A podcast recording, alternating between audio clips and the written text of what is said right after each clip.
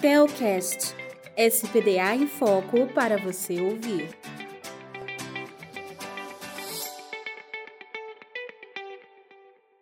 Seja muito bem-vindo ao nosso Telcast.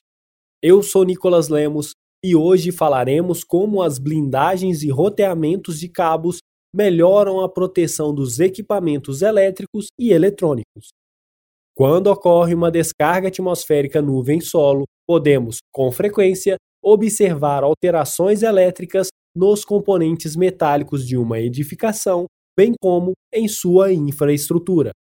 A primeira consequência ocorre quando a corrente do raio é injetada diretamente na estrutura e é conduzida para a Terra pelos condutores do SPDA ou demais elementos metálicos naturais conectados a ela. Essa corrente provoca elevações de potencial que, caso não sejam devidamente tratadas, são capazes de causar choque elétrico e até mesmo explosão de condutores no quadro geral e de distribuição. Embora seus danos possam ser altos, esta possibilidade não é tão frequente.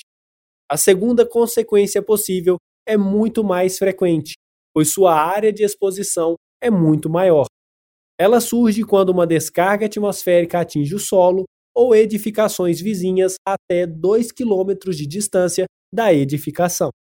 A partir deste ponto de impacto, é irradiado um campo eletromagnético de forte intensidade, capaz de gerar correntes induzidas em vários elementos metálicos, em especial aqueles que formam geometricamente um laço ou loop em sua trajetória. Quanto mais próximo do ponto de impacto da descarga, maiores serão os valores da corrente induzida que os percorrerão.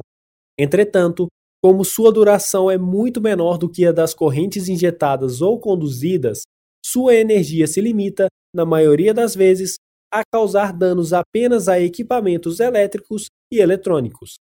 Os prejuízos maiores ocorrem quando estes equipamentos controlam processos críticos, que não podem ser afetados ou paralisados. Para resolver os problemas causados por essa indução, temos uma série de medidas de proteção contra surtos, chamadas MPS, que podem ser adotadas. Entre elas, a utilização de DPS tipo 2 e 3 é a mais recomendada. Entretanto, em algumas situações, podemos substituir essa medida aplicando os conceitos de equipotencialização e blindagem de dutos metálicos para os condutores ou realizando o seu roteamento de forma inteligente. Isso acaba sendo muito útil, principalmente em locais onde é necessário utilizar muitos DPS para a proteção de equipamentos que necessitam de disponibilidade máxima. Como os DPS do tipo 2 e 3 possuem vida útil limitada, se a manutenção não tiver uma atuação eficaz, pode ocorrer de linhas ficarem desprotegidas, sob o risco de queima de equipamentos ou mau funcionamento. Ao adicionar as blindagens e roteamento de condutores nos cálculos do gerenciamento de risco do projeto, pode ser dispensável o uso dos DPS, especialmente durante os cálculos do R4, que é o risco de perda de valores econômicos. É preciso, entretanto, que o projetista conheça um pouco mais sobre os tipos de blindagens existentes, que podem ser espacial, de linhas internas e externas, e os roteamentos. A blindagem espacial é aquela que contempla uma ou mais zonas de proteção contra raios, com o intuito de proteger vários elementos de um mesmo local. Normalmente, é provida pelos componentes metálicos naturais interconectados da estrutura, ou por grades metálicas instaladas com tal função durante a construção. Devido ao grande espaçamento normalmente existente entre seus elementos metálicos, as blindagens espaciais não são tão efetivas quanto as demais opções existentes. Blindagens de linhas internas são aquelas focadas em condutores e equipamentos.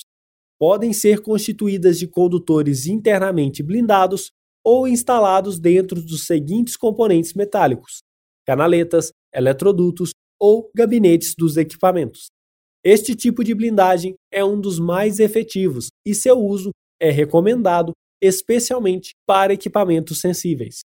O roteamento de linhas internas é uma prática aplicada aos condutores em que estes deverão passar o mais próximo possível um dos outros, quando for permitido, e de componentes metálicos naturais da estrutura que estejam devidamente equipotencializados. Essa ação reduz as áreas dos laços e, consequentemente, os surtos induzidos nas linhas. Por isso, esta prática deve ser adotada sempre que possível, já que possibilita benefícios tanto do ponto de vista da proteção contra induções eletromagnéticas, como também do ponto de vista organizacional. Por fim, podemos ter também as blindagens de linhas externas, que seguem os mesmos conceitos das blindagens internas, porém são aplicadas aos condutores que adentram a edificação. Nestes casos, as normas das empresas fornecedoras dos serviços atrelados a estes condutores também deverão ser analisadas. Todas as seções mínimas dessas blindagens podem ser dimensionadas seguindo as recomendações do item 6.6 da parte 4 da NBR 5419.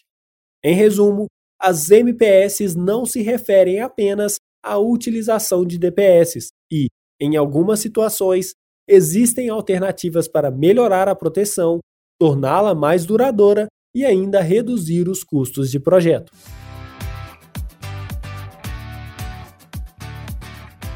Que achou deste conteúdo? Fique ligado! Toda semana um novo episódio sobre o universo de SPDA.